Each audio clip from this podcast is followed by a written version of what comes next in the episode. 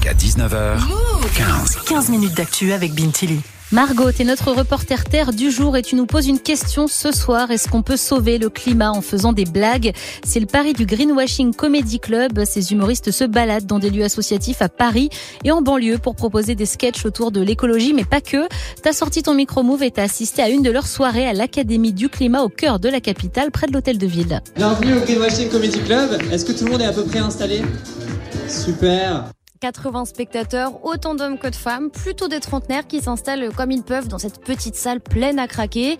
Il y a des bancs en bois, une petite sono et sur l'estrade, Nicolas, l'un des organisateurs et des sept humoristes de la soirée. Il chauffe le public avant les sketchs avec le jeu Green ou pas Green.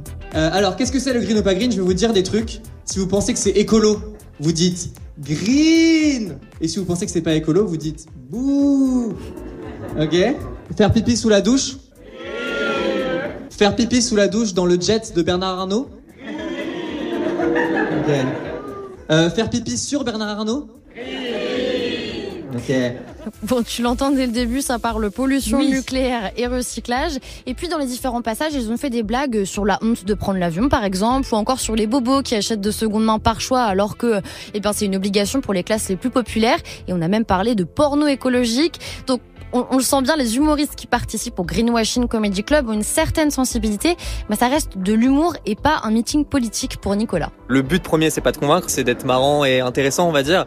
Mais c'est sûr que si tu m'écoutes parce que je suis marrant pendant 10 minutes, à la fin, peut-être tu vas retenir une ou deux métaphores sur euh, mon rapport à l'écologie ou à d'autres trucs, et ça va peut-être te rester en tête et ça, ça plante des petites graines. Je dirais que voilà, on essaye de planter des petites graines. Margot, dans ces soirées, les blagues tournent tout autour du climat? Non, ça parle aussi de sujets plus classiques comme la peur de devenir adulte, et on aborde le féminisme, la grossophobie et même l'anticapitalisme. En fait, tous ces sujets qui sont encore difficiles à aborder dans certains comedy clubs classiques, selon Anne, qui a fondé le greenwashing à l'été 2020. Le stand-up, souvent, c'est euh, un peu toujours le même humour de mecs blancs euh, qui s'ennuient, machin, un peu oppressif et tout ça. Donc je pense qu'il y a toute une part de la population qui se sent pas reliée au stand-up français, qui regarde que du stand-up américain. Donc je me disais, ah bah je vais essayer aussi de leur proposer quelque chose. Voilà. Et ça marche. Beaucoup d'humoristes demandent à participer à leur plateau et puis ils ont entre 200 à 400 spectateurs par mois. Il y a une demande en ce moment euh, bah, avec euh, tous les co-anxiétés, les 18-25 ans qui ont a priori on va laisser une planète horrible.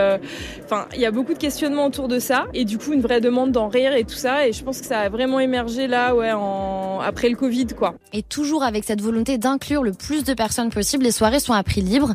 Donc voilà, ceux qui n'ont pas du tout de moyens, ils peuvent ne rien payer. Et le public justement, il en pense quoi? Alors c'est un public qui se préoccupe du climat, mais ce qui leur plaît le plus, c'est l'autodérision, comme l'explique euh, Gaëtan, il a 23 ans. Moi j'ai bien aimé aussi justement le fait de souder de la gueule, un peu l'aspect écologique et des bobos et c'est pour ça que j'étais venu euh, pour décompresser de la pression euh, psychologique qu'on peut se mettre parfois, euh, surtout par rapport à l'avion, effectivement, et euh, de voir que t'es pas tout seul et que euh, t'es tellement pas tout seul dedans qu'il y a même maintenant des stand-up de gens qui sautent de la gueule de cette situation-là, quoi. Donc voilà, c'est pas mal en vrai. Le prochain objectif du Comedy Club, c'est de jouer dans des entreprises pour aller toucher un public peut-être moins sensible à l'écologie. Ils ont aussi plusieurs dates à venir en dehors de Paris. Toutes les infos sont sur leur Insta, Insta Greenwashing Comedy Club, tout attaché. Merci beaucoup Margot, ça m'a donné envie d'y aller.